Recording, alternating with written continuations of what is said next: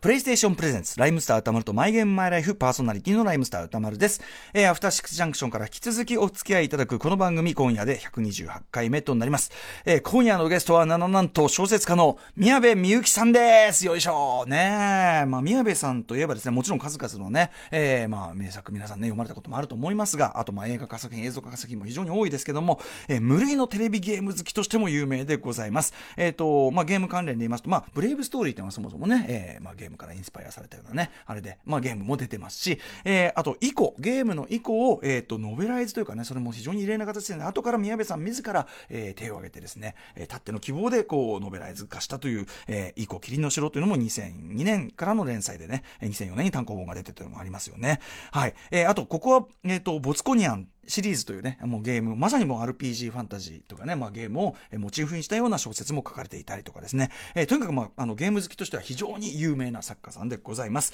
えー、そんな宮部みゆきさんね、えっ、ー、と、1960年生まれで、まあ今年59歳ということなんですけども、どんなゲームライフを送ってきたのか、私、えー、初めてお会いしますし、えー、ちょっとまあ、いろいろですね、ゲームのことだけじゃなく聞きたいことが多すぎるので、先に言っときます。えっ、ー、と、全然放送には絶対入りきらないと思います、話は。はい。えー、なんですが、まあ、とりあえずですね、どんな感じなのか、宮部さん、えー、楽しみにしてください。えー、ライブスター歌丸とマイゲームマイライフプレイ開始です。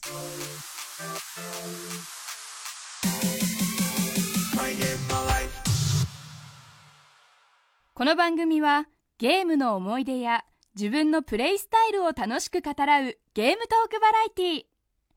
今夜のゲストは小説家の宮部みゆきさんゴリゴリのゲーマーで映画も大好きでしかもラジオもよく聞いているという宮部さん。あれ？これ、ひょっとして、この番組聞いてもらっちゃってるパターンですか？一体どうなんですか宮部さん？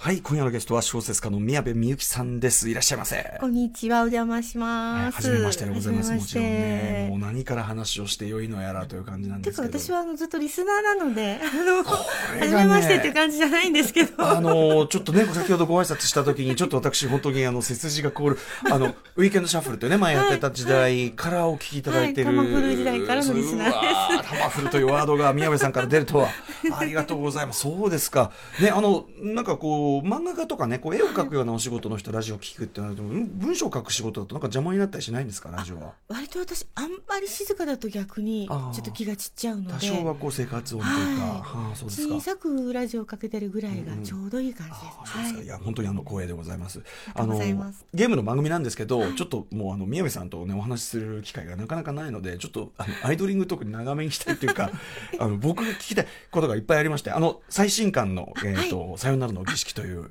初の本格 SF, SF の短編集です、えー、短編集、あの拝読いたしまして。ありがとうございます、ちょっとこの話なんかもしたい。あのいやあの拝読してめちゃめちゃ面白かったです。嬉しいです。あのやっぱ本格 SF なんですけど同時にそのどの話もなんていうか合理で割り切れない人の気持ちっていうところにやっぱり最終的に、その宇宙人もの侵略ものだろうが、はい、えー、まあ、ロボットのその、ね、内面ができたみたいな話、そっちに行くのかなと思った。あやっぱり人間のゴールでは割り切れない内面の話に行くんだっていうのはすごくあのやっぱり宮部さんの小説になってるなというのは、うん、ありがとうございます、はい、めちゃめちゃ面白かったですし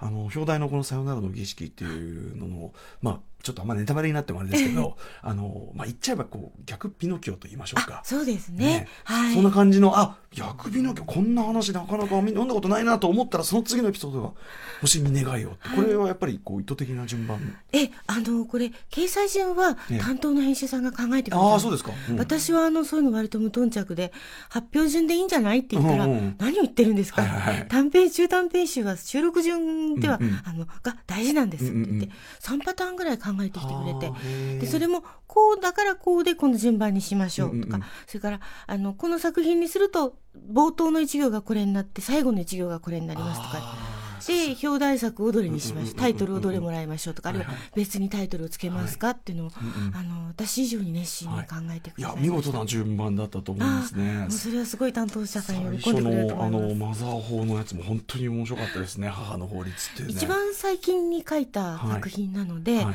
だからあの自分でもこうこれを書き上げてああそろそろ一冊になりますねって言ってて、うんうんうん、でも大体10年くらいかかってるので、はいはい、まとまってこうゲラが来たら、うん。あこんなにあるんだっていうのが、ちょっと感慨深かったです。うんうん、ね、いや、でも本当に面白い。あの、一個一個は短編なんで、とても、あの、スイスイ読み進められましたし、あの、めちゃめちゃ本当に面白かった。ありがとうございます。え本でございました。ありがとうございます。あとね、こんなことやってると、ね、この、やっという間にこの時間が終わってしまいますけど、あの、僕、まあもちろん映画表もやっておりまして、はい、あの、その関係で、あの、やっぱ宮部さん原作の映画化で、はい、去年ずっとあの、森田義満さんの、はい、全作品上映というのをやってまして、当然まあ、模倣犯、はい、で、そのタイミングでまた模倣犯を読み直すというのもやりまして。大変でありがとうございました。あの、面白いなと思うのは、模倣犯と、あと、あの、大林信彦さんの理由ね、はい、映画化。なんかちょっとアプローチがどっちも多面的なこう、メディアをこう通したというか、多面的な視点を通した映画化。ねはい、どっちもちょっとそういう、なんていう、その断片的な視点をこう使ってて、うん、面白いなと思ったんですよね。あの、私はあの映画はすごい好きなんですけども、ええ、まずシナリオが読めない。あのだからあの映画化のお話とかドラマ化の話していただくと、準備語とか読まないんですね。あの読んでも、あの小説読むように読んじゃうので、でも脚本って必ずしも小説のようにこうストーリーラインが整ってるとか、ね。はい、このセリフがいいとかこのセリフは変えてくれとかってあのそれで良し悪しが分かるものじゃないと思うので、あの絵がねあれ浮かぶのテクニックありますよねそうですね、はい、絶対スキルがないと読めないので、うんうん、だから物タッチなんです、でもあの、まあ、事前に監督にお目にかかることとか、ええ、それから現場に遊びに行けることとかはあって、え、そうすると本当に圧倒されちゃうので、うんうん大変なんだな映画一本撮るの映像撮るのって。小説はまあ担当さんが一緒に苦労してくれますけど、それでも書くときは一人ですから、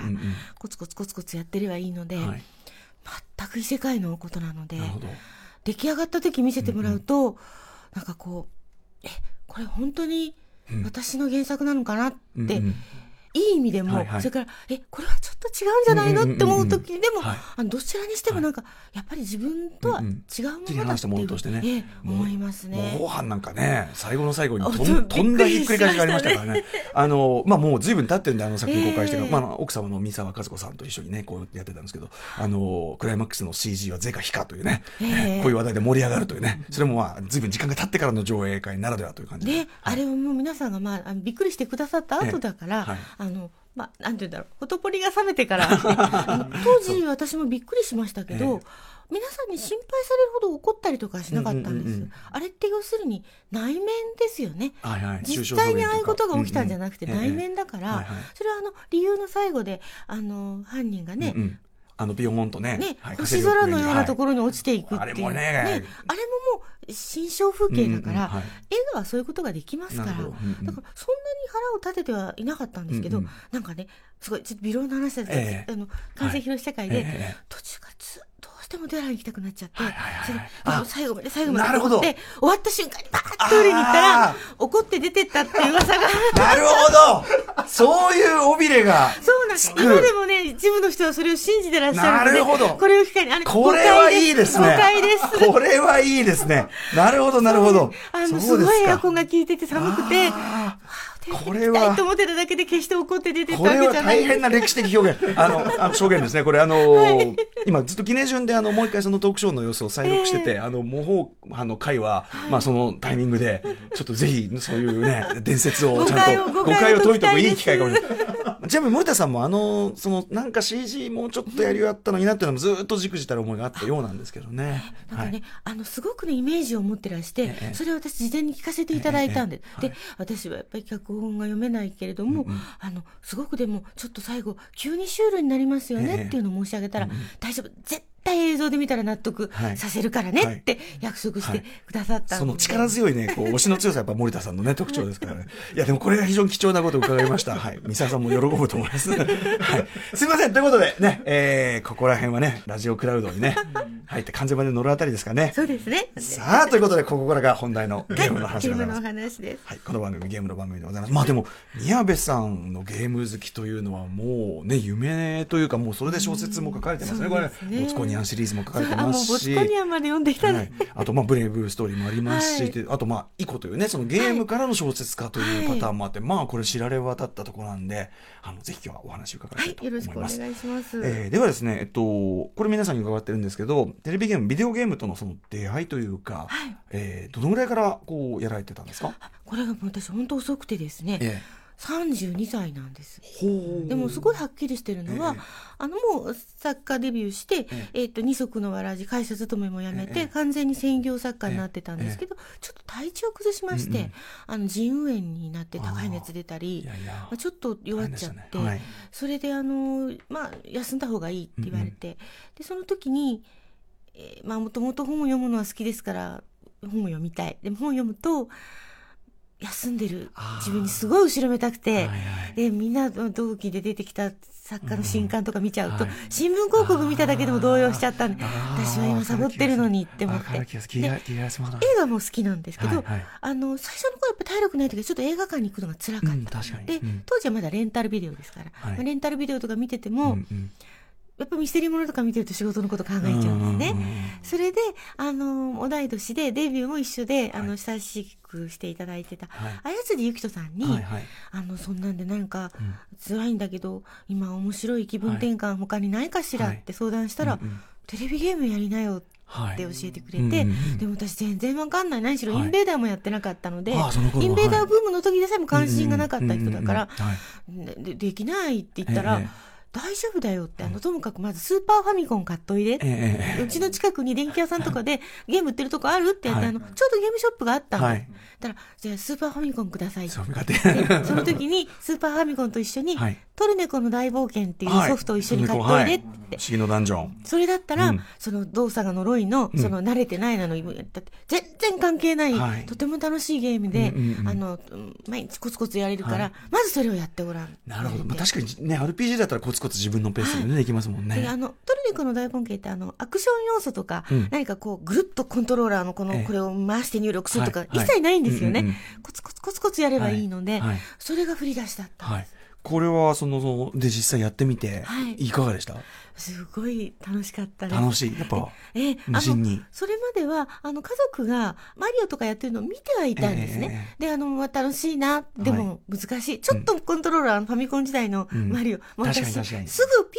ューって、うん。ピューって落としてしうん。まってたので、今のゲームと比べてもシビアですからね。シビアですよね。瞬殺ですからねやっぱね。え。うん。で、あの、せっかくこう亀叩いて、あの、丸の人数を増やしといてもらったのに、私がコントローラーを持った途端に、ピュー、ピュー、そう裏技がね。裏技があったわねだからもう自分は絶対ダメだと思ってたけど、うんうんうん。あれはもうコツコツコツコツ。はいはい。でも最初のうちは随分爆弾岩に殺されたりとかしてですね、はいはい。トルネコさん、トルネコであっても。トルネコさん、かわいそうなことをしました。おーいやでもいいですね。これなんかすごくいい出会いというかファーストコンタクト、これで最初にやったのがなんか印象悪かったらもうねやっぱり私苦手って思っちゃってたかもしれないですもんね。それでちょうどそういうこう自分の気分がダウンな時に、ええ。っと、これはネタバレなのか深く言えないけどトルネコの大冒険は最初の、まあ、クリアがえ。あるものをダンジョンからうん。持ち帰ってくることなんですね。ほうほう。でそれがとてもそのいいもので、うん。その当時こうダウンだった私の気持ちをこう持ち上げてくれて、うんうんあのそういう意味でもすごい幸せな出会いです。ああそうですか、わーっとなって。でもトルネコってそれなりにシビアなとこもありますよね。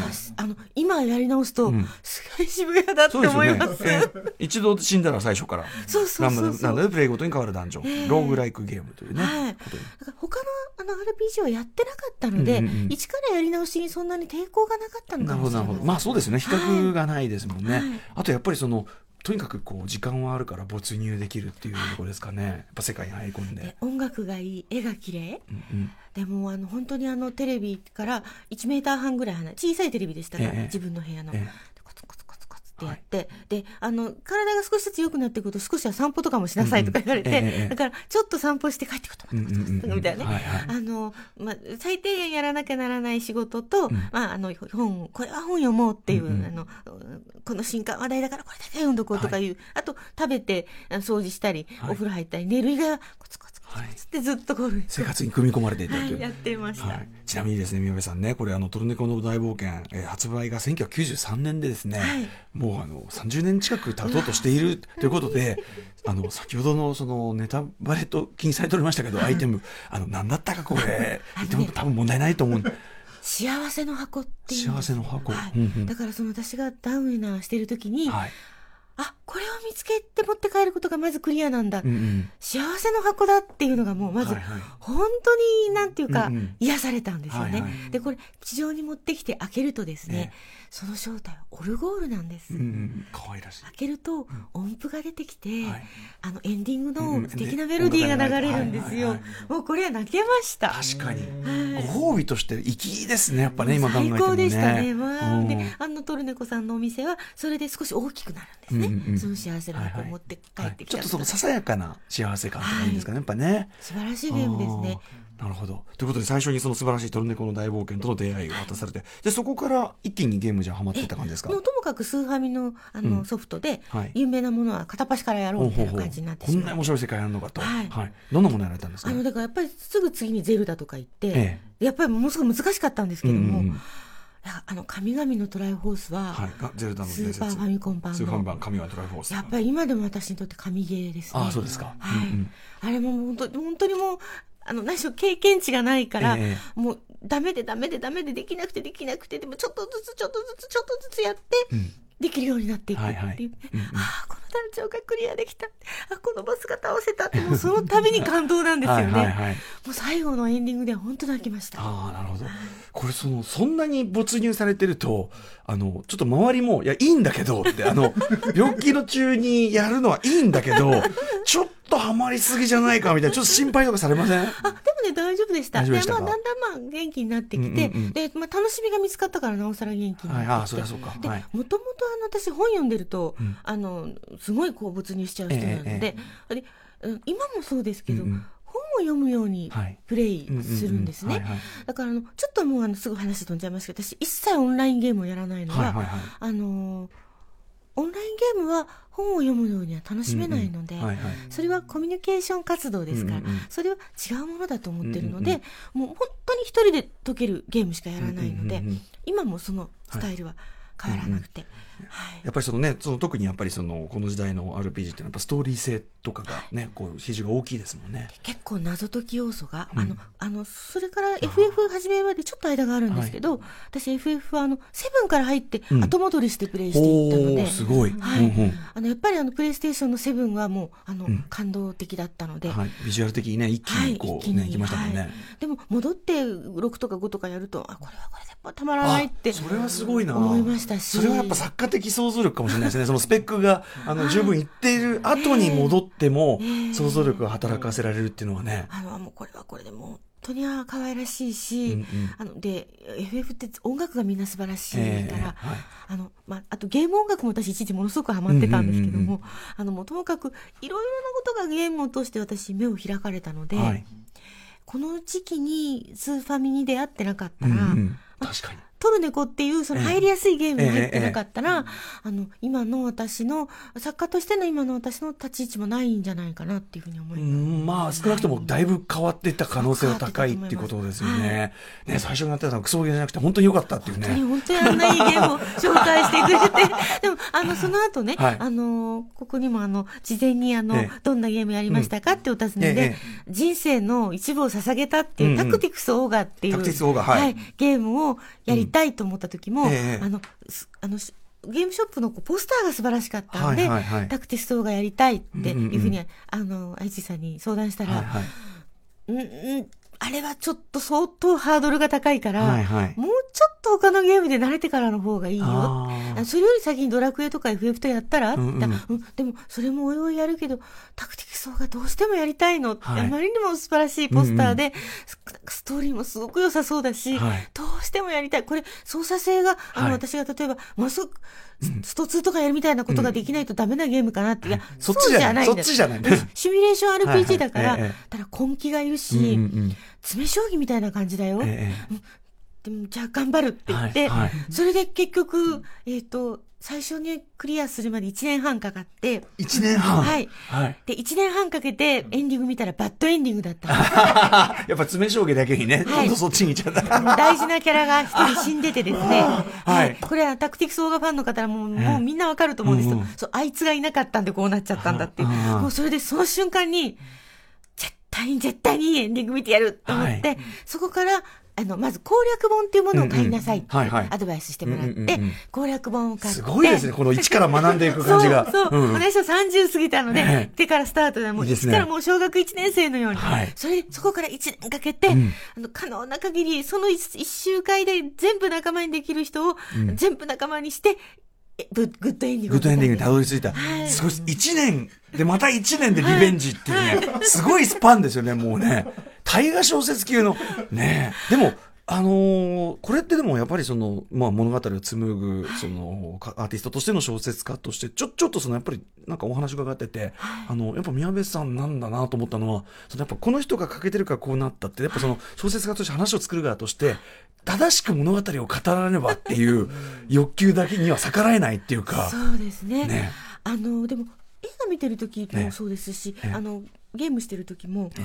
自分が好きなミステリー、他の作家の方のミステリー読んでる時も、自分だったらこうするっていうのは私全然ないんですあそうですか、うん、あのすごくそれは性格的に幸せな人で、もう完全にプレイヤー、完全に読者、はい、完全に観客になっちゃうので、えだからもうそれでこうこう入り込んでるので、でもやっぱりあの、そう、テレビゲームならではですよね、はい、誰かキャラを仲間にし損ねたから、エンディングが変わっちゃう、ええ、映画はそんなことないじゃないですか。はい、確かに確かに。ね、はい、小説も映画も、あの、コミックもそんなことない。あ、だからあそこでゲームの原体験に近いものをきっとしたんですね。なるほど。私が間違ったことしたから、話変わっちゃったんだ。はいはい。それで、はあっていうふうになって、しかも選択肢があって、普通にやってても選択肢が分かる、マルチエンディングのゲームなので、で、そのね、選択肢の全部がもっともらしいんですよ。はいはいはい。どっち行っても良さそうな感じがする。どっち行っても良さそうなんですよ。だからもう結局順番に全部プレイすることになる。まあそれも味はね、またそのルートの味わいですもんね。それがすごく勉強になりました。なるほど。ああ、そうか、その小説書くにあたっても。あのミステリーの場合は普通回答は一つですけども、一つでなくてもいいんじゃないかと。で、違う道があっても納得がしてもらえるように、書かなきゃいけないのかなっていうふうに思うようになって、それで、その辺から私の書くものが長くなり始めるんですよね。あなるほど結局、あの、端っこのキャラまでもすんごい書くようになっちゃったのは、これは多分ゲームの影響。はい。そうか、でもマップがこう広がってるようなもんですもんね、ある意味ね。で、全部のキャラに設定をつけちゃうから、どんどんどんどんどんどんどんどん書き込んでいって長くなっちゃうなるほど。なってでもよりその世界に一旦没入した人にとってはもうその世界がそこにあるってやっぱり。ね、いうふうにあの自分がゲームでそういうことを学んで、それが幸せだったから、自分の作品にそれを投影しようと思って、大長編ばっかり書く時代っていうのが、う10年ぐらいありました。じゃあこれとにかくタクティクスオーガのこのハマり体験はすごく大きかったってことなんですね。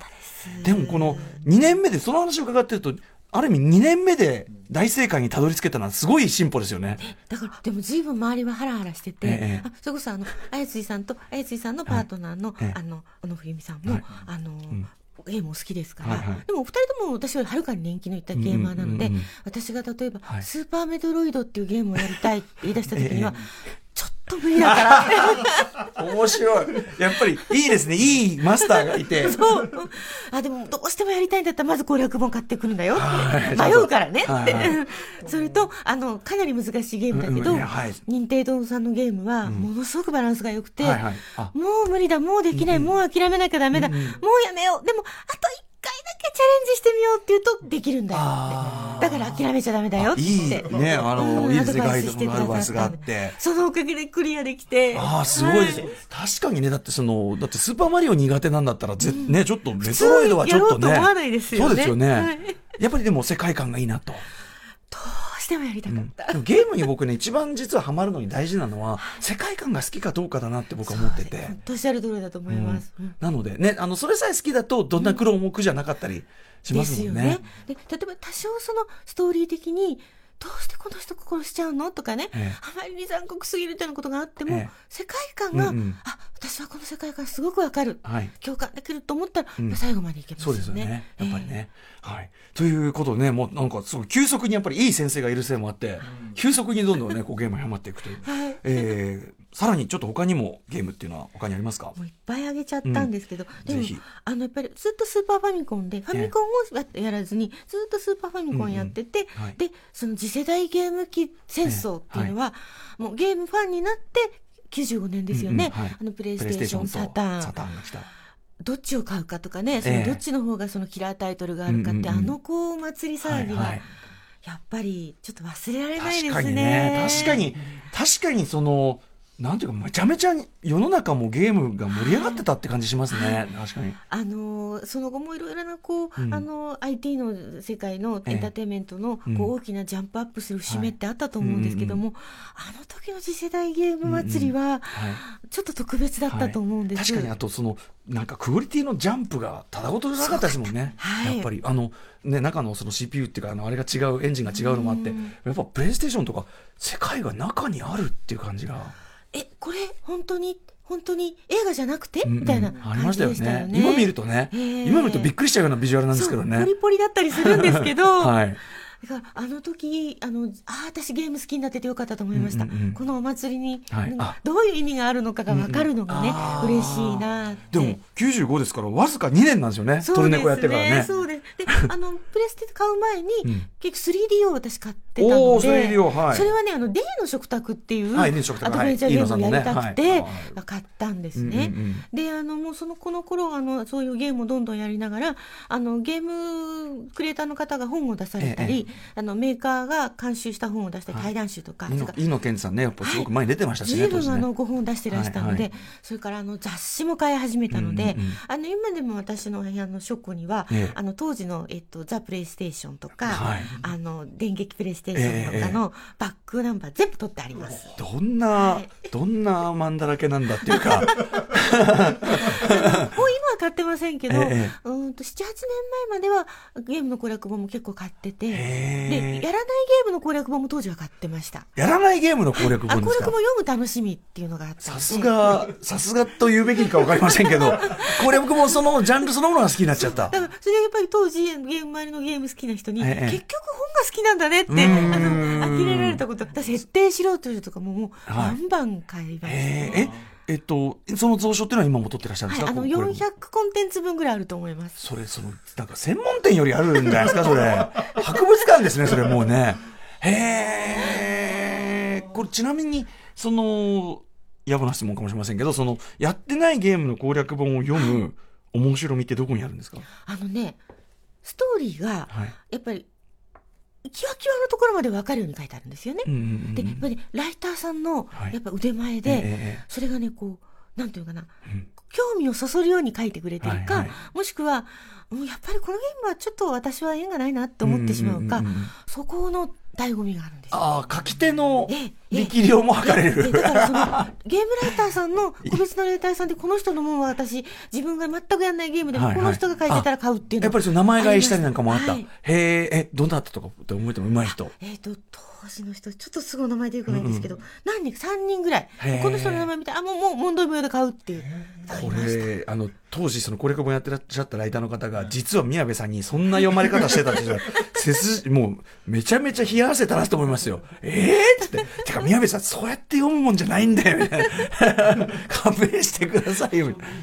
あ、ちょっとじゃあ、ちょっとね、リスナーメール。はい。えっ、ー、とね、ゲームから愛を込めてさん。えー、僕のゲームと思い出と言いますか少し違うと思いますがゲームの設定資料集を買うことがまあ好きだと、えー、特によく遊んだゲームににしては、えー、攻略本の,、えー、そのアルティマニアというね一番高いやつを買い、えー、この、えー、その本に関してはミニ小説もついているゲームもあるので読み物としても楽しんでおりますともちろん攻略の深さもすごいので読み砕くのも楽しみでありますと、えー、また昨今のゲームに関しては映画並みの設定画集も出ているので高いですが買ってしまう始末ですというね、えー、皆さんはゲームの設定資料集などが買ったりしますがまた設定集から得た思い入れの深いゲームの隠れエピソードなどありましたら教えてほしいです。はい、ということで、まあ、攻略本のほかに確かに設定資料集最近あったりしますよね。同じようなの趣味の方が。あ、やっぱそうですか。私もあの、とかそこに独自のあのスピンオフのミニ小説とか入ってるのも大好きでした。はいはい、うわこれも書いてる人はもう本当に宮部さんに読まれてるって言ったらね。すごい上手い人っているんですよ。あ、そうですか。今でも忘れられないんですけど、ええ、あの、サガフロンティアという、はい、はい。あの、サガのシリーズの中でもちょっと異色の、主人公が7人ぐらいいて、全部そのマルチのこう、うん、あの、また、えー、ストーリーになってるんですね。その主人公を全部登場させて、うんうん、で、その各主、各話の主人公についてくるあのキャラだけのキャラとかもいるんですけど、うん、全部登場させて、はいちょっとこう、パロディっぽい、ちゃんとした小説になってるんです。この方は才能ある人だなと思いました。これ、調べればサガフロンティア攻略本でね。サガフロンティアの攻略本に載ってますこれわかりますよね。はい。あの、あれを読んで、私もなんかこういうゲームのスピンオフというか、うんうんうん、あの、小説版というか。小説版っていうのを書きたいなってこう、触発されたぐらい素晴らしかったです。え、それが例えば後の、それ例えば以降の小説版みたいな。はい、確実にその動機になりました。へ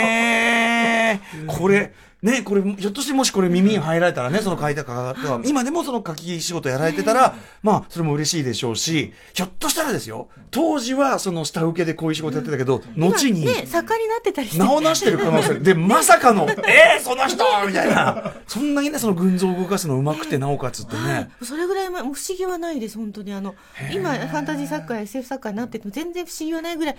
上手だと思いました。えベニー松山さんという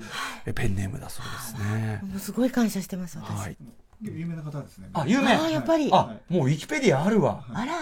あら、まあ。やっぱし。へえ。なるほどね。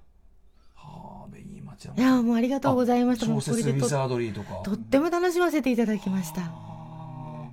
へえ、フロンティア。サガフロンティアね、書かれた。すごい出てますね。ウィキ出てました。わあ、よかった。はあ。これね、このベニーさんのね、あれコンプリートできますね、これウィキ見ればね、仕事ね。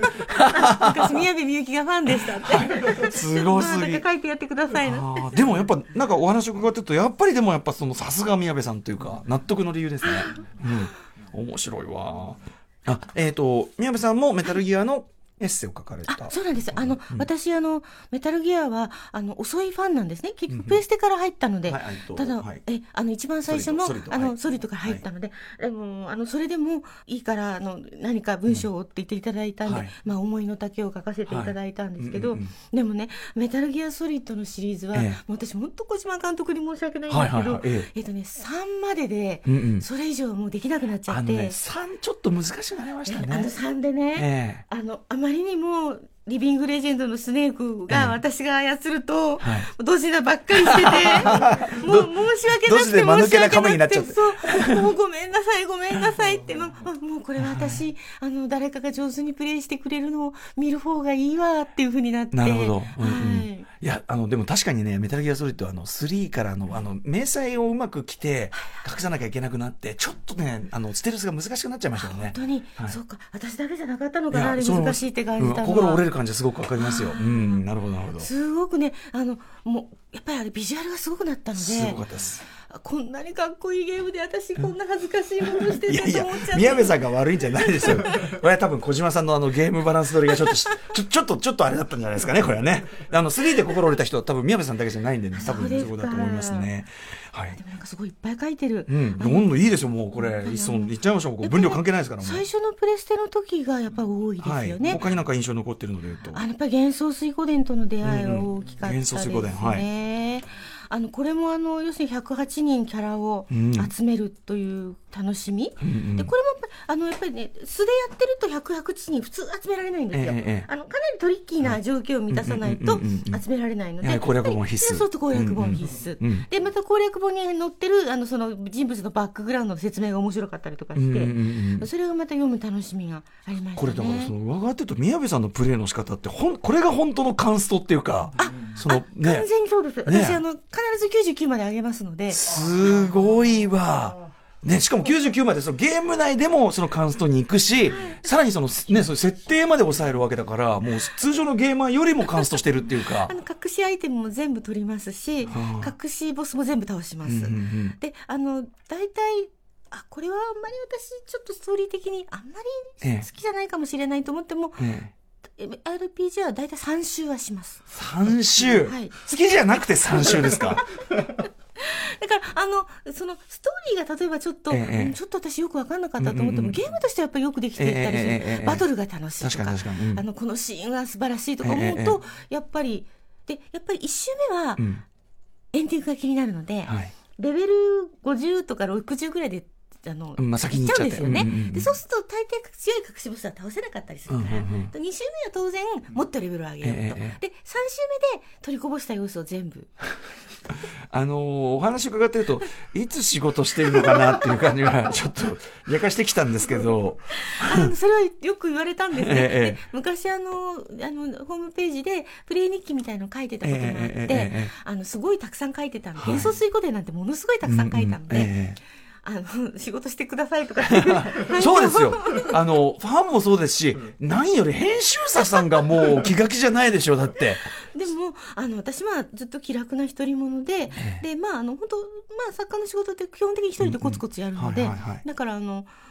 で当時はまだペットも飼ってなかったから、うんうん、もうもう仕事して、まあ、あの健康を壊さない程度日常生活して、はい、あの睡眠時間取れば、ええ、あのあとはもう当てることができる。そう、すべてゲーム。確かにね、その、仕事するために、まあ、会社の移動とかそういうのない分ね、無駄はないっていうのは。ない。だから、FA7 なんて、もう4週目、5週目でも、まだまだやりたい、まだやりたいで、あの、今日の分のノルマこんだけ書いた、もうその瞬間、ピッて電源入れてました。だから逆にあれじゃないですか、その、あの、ゲームがやりたいから仕事の能率が上がるタイプっていう。そうそうそうパッパッパッともう、もう、今日の分はここまで書こう、みたいな。はい。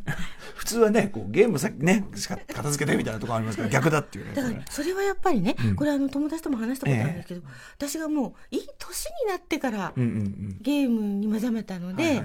あのそういうはやっぱりそのまずちょっとあの仕事しようとか、うんうん、まあ、ちゃんとご飯は食べて、はいはい、お風呂は入ってからやろうとかっていうふうに、まあ、大人だったからそれができたんであって、だからあのもっと子供の頃にバイオハザードとかに出会っちゃってたら。はいはいはいいや私ちょっとあの学校も行かなくなっちゃってたかもしれないぐらいのタイプですよね。没入がね、ね、だから遅くに出会ってよかったんだと思います、僕も比較的実は遅いんでそういう意味で分かりますあの若い時にあったら一切他のことしてなかった自信がありますね。ねうん、だからあのやっぱり今あの子供さんがゲームでこうお友達とコミュニケーションするのもすごいことだし、ゲームだけの楽しみもあるから、あのやるなとは言わないけど、はい、やっぱり1日30分とかね、はい、そういうふうに決めた方がいいよっていうのはやっぱ思いますね、ただねこれねこのゲストの方の話をいっぱい伺ってるとですね、そうやって制限がある子供の時にあった人ほど大人になってから歯止めが効かなくなるという ちょっと厄介な現象がありまして。あの、時間の大人買いですね。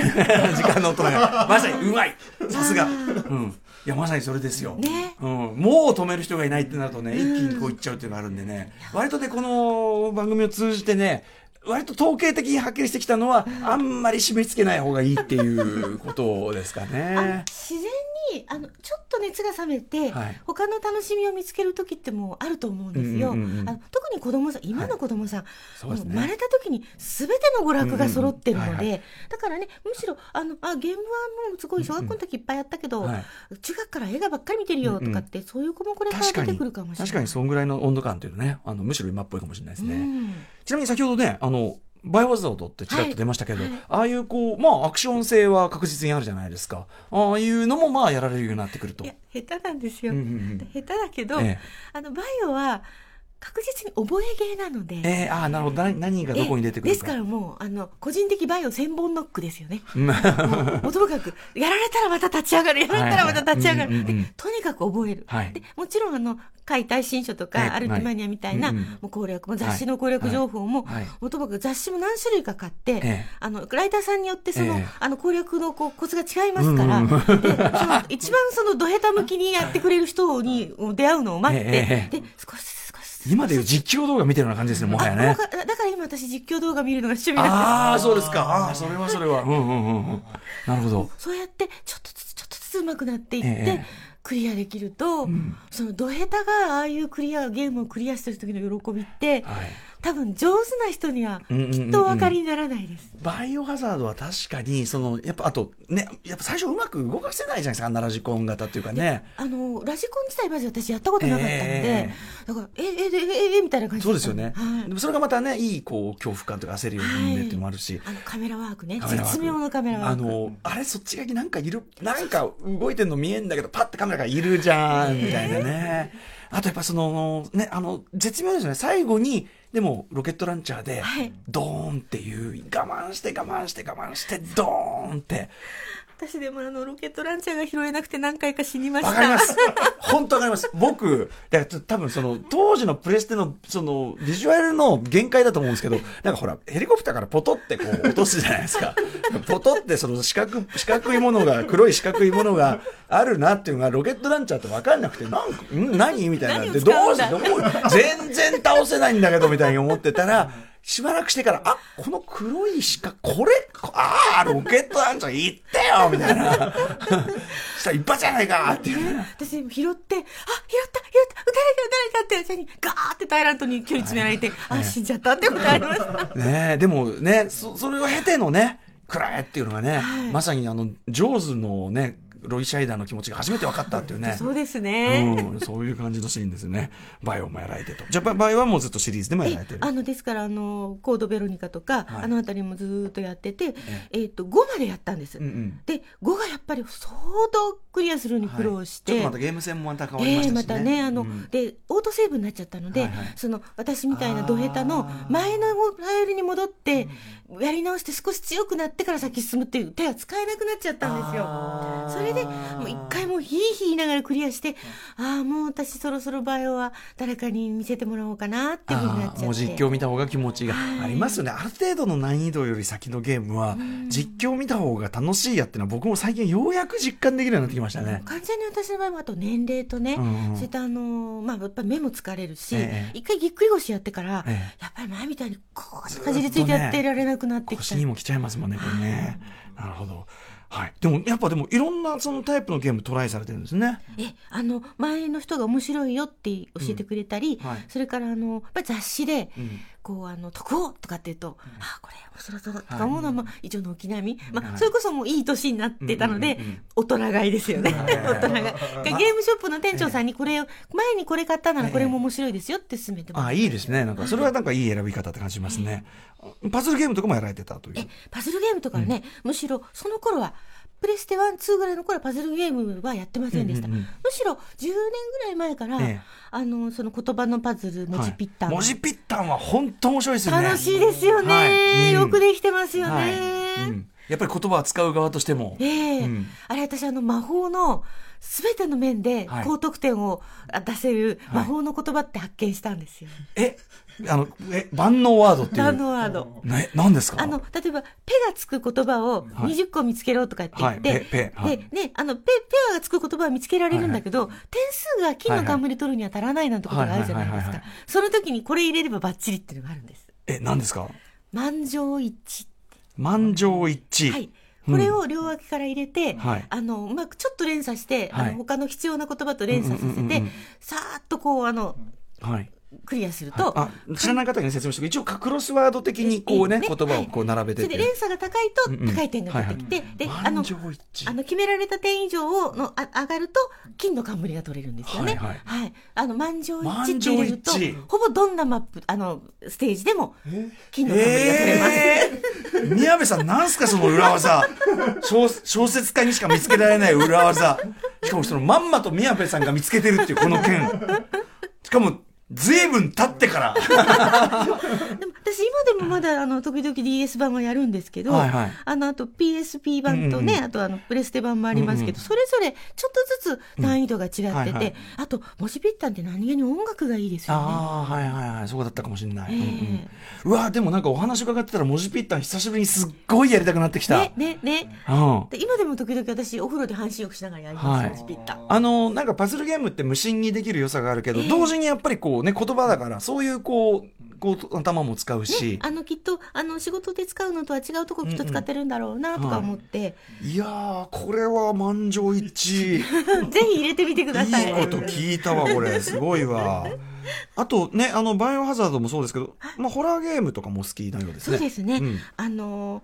まあホラー映画も好きだけど、怖がり、ホラーゲームも好きだけど、怖がりっていう感じで、あの、クロックタワーとかね。クロックタワーはね。あれは、あの、でも今見ても、今見てもトラウマですね。はい、ハサミ逃げるしかないので。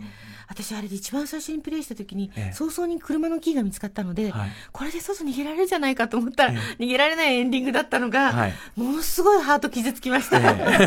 あれはだからまさにその、それこそホラー映画で、もう間違った選択しちゃって殺されちゃう人の体験ができちゃいますもんね。ね。あと、容赦ねえなと、こうシャキンシャキンつって、で、こういろんなとこ隠れるじゃないですか。そしたらその、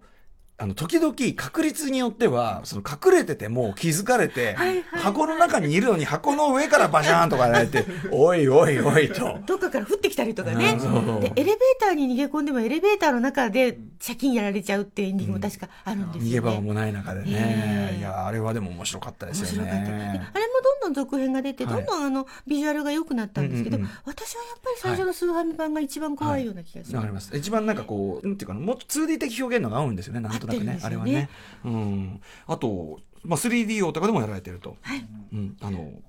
これはなんだ？アローインザダーク。これはあの、ね、バイオハザードの、うん、あの、まあ、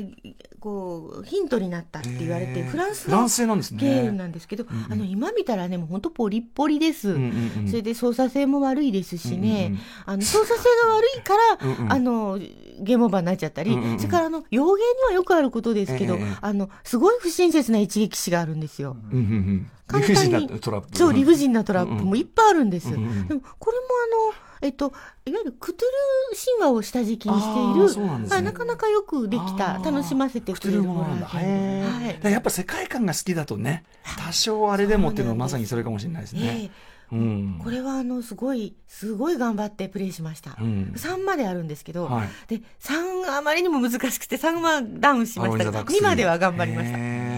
いやいいですね。なんか本当にでもなんかまんべんなくというか幅広くやられてますね。なんかあの本当これは遅くかかった病が重いの典型で、うん、もうとにかく一時はもう、楽しみはゲームだけっていうことがありましたね。うん、いやいやでもねあの逆に言えばそれだけ好きなになれるものがあるっていうのは、うん、あのある程度の年以上になってそれだけ好きなものと出会えるってすごい幸せなことですよね。通ないことかもしれませんね。本当にでもお話伺ってるだけですごくあのいいなっていうか今のやっぱり宮本さん欠かせないもんだなとも思うしやっぱやりたくなってきますよね。あの僕文字ピッタンとか本当に 久しぶりにやりたくなりましたしね。あと今まで出たことないというとアウターワールド。あこれはね。これもフラフランス製なんですね。これも私 3DO でやったんですけど。うん回しかクリアできなかったんでそしたらあの後年あの、ね、自分がネット環境になって、はい、ちょっと検索してみたら、はい、まあ伝説的なあの、うん、難しいゲームだったそうで、はい、はい、あのよく自分が一回クリアできたなって。うんうんはい、2014年に20周年記念版が PS4 等で発売されたと。やっぱそんぐらいファンがね。へえ。なんか不思議なビジュアルですね。うん。SF なんですこれ。異世界に行っちゃうんですけどね、うんうん、主人公が。やっぱりあれですねさっきのあのまさにアローイン・ザ・ダークと同じでこうキャラの動きのなんというかそう。なんともしれない なんともしれないこう。この半歩だけ前に出たいとかができないんですよね、うんうんうん、ちょうどいいところに行ってくんないという。足を足をなんか傷つけられた表現。なんだこの表現。いいですねなんかね。今見ると可愛らしい感じしますけど。あとシューティングとかもやられるんですか？シューティングはね、うん、あのー、ここに書いたんですけども、え。ー、プレステ初期の名作に「フィロソマ」っていう、はい、これ SF ホラーなんですけども、うん、これあんまり知られてなくて、えー、この間出たあのプレステ初期のプレステに、はい、その初期のプレステの名作を10本、はい、あのすでにこう、インクルーズした形でね、売り出されたの中に、フィロソマ入ってなかったんです、入ってなかった入ってなかったんです、あのこれ入ってほしかったこれ素晴らしい、どういうゲームですか？あのねえー、エイリアンものです。はい。あのー、SOS が来て、宇宙海兵隊みたいな人が救助に行くんですけど、そこでこう遭遇するエイリアンと戦って、まあ、どんどんどんどんその謎の核惑星の核心部にこう、潜っていくんですけども、どんどんクルーもあの撃ち落とされて、はい、えー、数が減っていっちゃうんです割と要するにキャラクターっていうかそういうストーリーもしっかりしてる。しっかりしてます、はい、世界設定もしっかりしてるしかもシューティングあのあれですね。あのモードがっていうか横になったり、うん、奥行き系になったり、さすがにこれがあの 3D の橋で、うんうんうん、あの先に行くとあの奥に進んでいく、はいはい、であの後ろから敵が来るので、後ろの武器を使わない切り替えて使わなきゃならないというのが出てくるんですよね、へえしかしこれなかなか難しそうですけど。あの、でもね、シューティング好きな人に聞くと、いや、ライデンとかに比べたら全然全然そんな難しくないよ。だから根気よく覚えれば、あの、宮部さんでもクリアできるよって言われて、もうこれもものすごく、その1年のうちの3か月分ぐらいを捧げてクリアしたような気がします。あ、そうですか。まあ完全にその映画のエイリアンにも影響を受けたような、ね、ちょっともう、ああの明らかにあると思いますね。へフェロソマというね。はい、これがね最初にねあのそのこの、まあ、開拓惑星にこの侵略者が来ちゃって、うん。ええ、あの大変なことになるっていう時に、うん、この言葉がどれか SF のオリジナルどっか小説か映画にオリジナルにあるのかもしれませんけど、え、惑星遭難を発信するっていうんですよ、うんうん、惑星遭難惑星ごと遭難してるから、あの助けに来てくれて、これあのこのもしゲームのオリジナルの言葉だとしたら、うんうんすごいな、かっこいいなって今でも覚えています。なるほど、なるほど。はいふ船とか宇宙船じゃなくて、ええ星ごと遭難してる星ごと。開拓惑星ごと遭難したのでその救助を求める。なるほど。へえ。まあでも確かにこうすごいハードな感じでね、あの世界観もかっこいいですね、やっぱね。もう今、あの、ちょっと懐かしくなってね、うんあの、やってみようと思ったら、うんうんもう全然進めないんです。やっぱり難しくてえ。あ、これすごい、スター・ウォーズの、ちょっとそれこそ、その、ジェダイの復讐のあの、ね、あのクライマックスみたいはないパイプの中進んでいくような。これ下から上から上がってきたり、こう下がって、あの、閉まってきたりね。すごいですね、これ映像すごいわ。ね、初期のプレステのもう、これあの、うんスペックを目いっぱいに使ってると思うんですよ。95にして、これは相当すごいと思いますね。え95といえば、えっと、パンツァードラグーン。これは本当に難しかった。パンツァードラグーンは。これはセガサターン。さあ、サターンのゲームはみんな難しいですようね。ん。難しいのにトライされるんですね。うん、でも、やっぱこれもストーリーが知りたかったんですね。うんこれまあまあ SF ものですし。ええでねだから、サターンでは私、ナイツとかもうん好きなんだけどクリアできなくて、うんう一、ん個だけクリアできたのが、ええあの、ここに書けなかったんですけど、ええあの、リーの食卓系の、はいあの、アドベンチャーゲームで、ええ。映像が美しいアドベンチャー、こう、あの、キーアイテムを探してええ。先に進んでいく、うんうん。月下無限炭っていう。月下無限炭うん。これだけは一つクリアできたんですけど、へえ月下無限炭これ美しいゲームなので、もしあの、プレイできる環境にいらっしゃる方、お試しください。これサターンですか？はい、サターンです。どういうゲームなんですか、これは。あのね、あるヨーロッパみたいなこうちょっとん街の中で、いはい。ろいろ不思議なことが起こって、それを主人公が謎解きしていくん主観画面で、なんか今の FPS じゃないですけど、主観でぐいぐいこう進んでいく感じが。でちょっとねこうロマンチックなあの秘伝物だったような気がするな。で、キャラクターはね、ポリゴンで、まあ、はい当時としてはかなり多分、うん、シネマティックにかなり頑張ってますよね描か。れてるって感じですかね。これ今でも懐かしい思い出です。へーストーリーももじゃあ面白いんですね。面白かったです。へえ、月下無限炭。はい。へえ、ということでね、これもしご存知の方いたらね、ちょっとああってな、ももちろん初めていただいてるんで。はい、ということで結構かなりたっぷり伺ってしまいましたけど、マイベストゲーム一つ挙げるとしたら何かありますか？いやーもうね決めらんない、決めらんないか、この感じじゃね。全部に、全部にこのね、思い出がありますね。熱量でね、やられてますもんでねね。、あのですからあの、ま、最近私もやっぱあんまり自分ではやらなくなっちゃったんですけども、あのつい何年か前に、ええ今日あの一緒に来てくれてるうちの事務所のスタッフええも一緒にハマってたんですけど、はいあのハマってた PS ビータのゲームが、はい。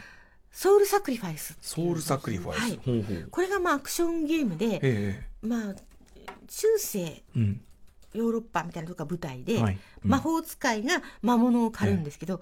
このねそれこそ世界設定、うんうんうん。個別のストーリーが素晴らしいんですよ。へー。だからこのストーリー作った人、うんうん。それからその個別に登場する魔物に全部そのなぜこの魔物が誕生してしまったのかっていううんうんバックスぐトーリーがらいがはい短編小説みたいにしてついてるんですけど、え、それゲームの中にですか？これが素晴らしい。本当素晴らしいんです。へーじゃあその先ほどおっしゃってたような力のある人が書いてるあやはりそのやはり書き手、はいへえこれだけで本にして出してくんないかなってくらい。へえソウルサクリファイス読み物的にも凄さがあると。へえこれもゲーム性もすごい高いですし、あのはい。ビータだから操作性は素晴らしいですし、うんうんうんうん。あの音楽もいいですし、はいすごいドラマチックなんですよ。これそのねもちろんご存知の方はねいっぱいいらっしゃるでしょうけど、意外とそのなんか名前があまり上がることなかった名意外と隠れた名作かもしれないこですねねれファンはね、ソル作って言うんですけど。うんうん。え ソルソルサク、そうはい。ソウルサクリファイスだからソウルサク、はへえなかなかダークなうんうん。感じでしょ、2013年。そうですね、はい。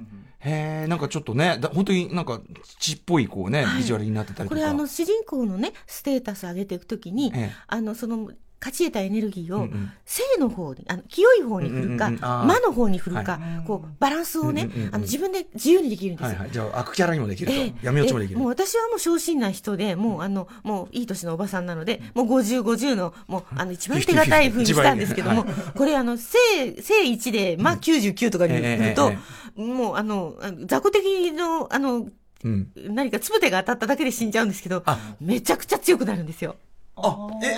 え、え、死んじゃいやすいけど、と、うん正の聖の方が、あの、要するに防御力を上げて。防御力か攻はい撃力か。なるほど、なるほど。はい。魔に上げると、あ攻撃力が上がなるので、。これでも、じゃあ、正の方だけ上げてもどうしようもないですね。そう、それはあの、誰か、あの、えっと、ノンプレイヤーキャラクターとか、何あ、まあ、これあの、通信で一緒に誰かとできますのであの、強い人に一緒に来てもらって、うんうん自分はバックアップに。ああ、そういうやり方もそういうやり方もなできるんですね。へえ、2013年なんですね。全然知らなかったわ。私がやったのはね、発売から2、3年経ってたと思うんですけど、はい1年半ぐらい。あでもアクションは結構なんか無双っぽいっていうか、こう、そうそうそう爽快アクション無双系です。うんうん、はい。へボタンでこう、ボタン連打でいろいろなもので、あの、ある程度こう、なんかゲージが溜まると、これが出せるみたいな。うんうん、ああ、じゃあ、なんかこう、力押しもできなくはない感じですかね。そうですね。はい。へえ、ああ、なるほど。わかりました。これね、まあ、まだ全然新しいゲームなんで、今でもできる、はい、これはね、超おすすめです。ソウルサクリファイス、はい、そしてね、これまたその、シナリオというか、そのね、文章を書かれた方、宮部みゆきさんが絶賛されてますよ。本当素晴らしい。あなた、文才ありですよ。ねいや、もしかしたら、なんか、あの、お名前を変えて、現役のファンタジー作家の方とかが書いてるか、もしくは、あの、うん、コンセプトに協力なさってるんじゃないかなっていうくらい、すごいしっかりできてる。今時はやっぱそういうのあるかもしれないですね。あるかもしれないですね。うん、まあ、だって宮部さんご自身がね、まあ、その手を挙げて、イコのその小説家やられたっていうのは。はい、でもね、私はあの、イコの場合は、もう完全にゲームができて、うん、ゲームの評価も固まってるところで、ファンとして、ノベライズやらせてくださいって言いに行ったら、普通はありえないんですよね。普通は発売と同時に、あの、えっ、と、ね。あの、発部、あの、反則の一つとしてやるわけであって。だから、これはもう本当にこちらの、あの、わがままを聞いてくださった、あの、ソニーコンピューターエンターテインメントの皆さんに、本当に今でも感謝してます。さんに言っていただいたら、それはね、まあ今ソニーの人がすごくもうね、あの、チームが、ソニーチームがすごい恐縮してます。でも以降は本当にそれこそ、あの、ゲームの側は、いわゆるその、なんていうんですかね、あの、明快な言語的な、あれっていうのはね、こう、寡黙なゲームですよね。寡黙なゲーム。だからこそ、その余白を埋める余地があったっていうことですもんね。でもね、あの私自身はこのノベライズできてすごく幸せで、えー、許可をいただいた時本当ハッピーであの、仕事してる時も幸せだったんですけど、えー、逆に何年か経ったら、えー、以降のファンの皆さんには申し訳なかったなってちょっと思ってるんです。それはどういうことでしょう？つまりあのそれぞれプレイヤーの中に一個の世界観があるわけで、それをやっぱりちょっと邪魔しちゃったかもしれないな。まあ、一つの、一つの選択肢というかね、感じにはなりますけどね。いやいやいや、これはもうね、その、もう宮部さんのほとんどそのゲーム愛をもってすればね、それはファンもね、ちょっと許してもらえたかなもうドラゴンクエストユアストーリー割のね、大反響を起こしてる可能性が。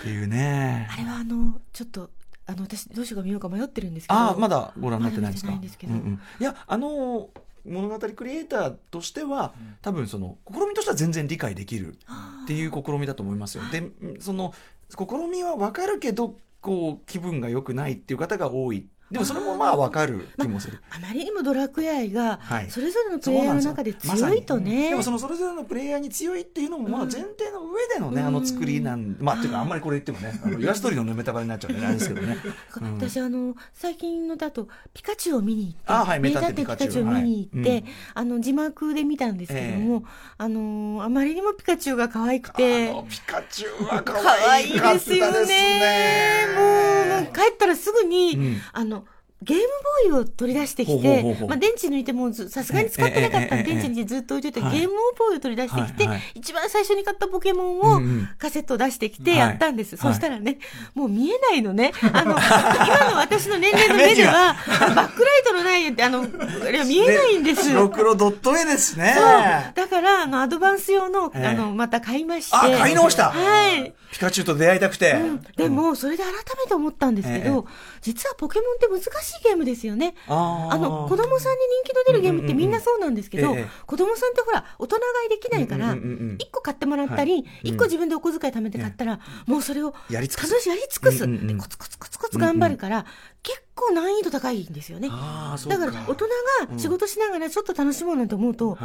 あ、もう、もうダメよ、これ以上先進めないってことになるの、結構多いと思うんですよ、ね。あ、そうですか。私、ポケモンそうだったんです、最初の。あ、もう、何やっても勝てなくなっちゃった。もう育たない。捕まえられないっていうふうになっちゃって。はい。改めてやるとそういう。ええもうコイキングは、私のコイキングはいつまでたってもギャドラスにはならないみたいな。うんうん。へえ。なるほど。それね、でも、あの、改めて気づくっていうの面白いですね、やっぱね。あの、映画のおかげでね、久しぶりに、あの、ポケモン愛にちょっと燃えました。なるほど。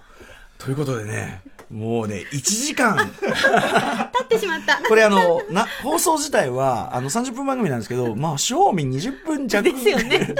なんで、全然、だから、これね、あの、もちろん、あの、完全版というのはラジオクラウドの方にね、あの、聞けるようになっておりますので、皆さん、あの、フルバージョンこちらをお聞きください。そして、なんと、それぞれ宮部さん、来週もお付き合いいただきますので、はいはい、引き続き。またたくさんゲームの思い出話をさせてください。はい、よろしくお願いします。よろしくお願いいたします。Thank you. さあ、今夜のライムスターたまると、マイゲームマイライフいかがだったでしょうか？宮部みゆきさんね。えー、先に言っときますけど、皆さんがこの放送上で聞いてるのは3分の1ぐらいです。えー、前編のしかもね、前編の3分の1ぐらいです。はい。えー、ということで、まあ、たっぷりですね、まあ、1時間ぐらいね、最初の前編だけでもお話しいただいたというね、あの、あれ本編がございますので、えー、ぜひ今日のね、放送、あの、聞いて、あの、やっぱ宮部さん語り口最高ですから、はい、めちゃめちゃこうね、えー、興味持たれたと思いますんで、こちら全部聞きたいという方はですね、無料で聞ける TBS ラジオクラウドで完全版として配信いたします。また番組サイトの放送後期、公式ツイッター、インスタグラムなどでもですね、あの、宮部みゆさん、こんな感じで喋ってただよというね、様子なんかもね、チェックできますので、えー、見てみてください。えー、この番組では皆さんからの縛りプレイやゲームにまつわる思い出、出演してほしいゲスト、そして、えー、これね、エレキコミック今立進さん考案、芸能人やアーティストが出てくるオリジナルゲームのアイデアというネタ投稿、こちらもろもろ募集しております。メールアドレスは、mygame.tbs.co.jp、mygame.tbs.co.jp まで、メールが生まれた方全員に漫画家の山本佐穂さん書き下ろしの番組特特製ステッカーを差し上げます。それでは来週もコントローラーと一緒にお会いしましょう。お相手はライムスター歌丸でした。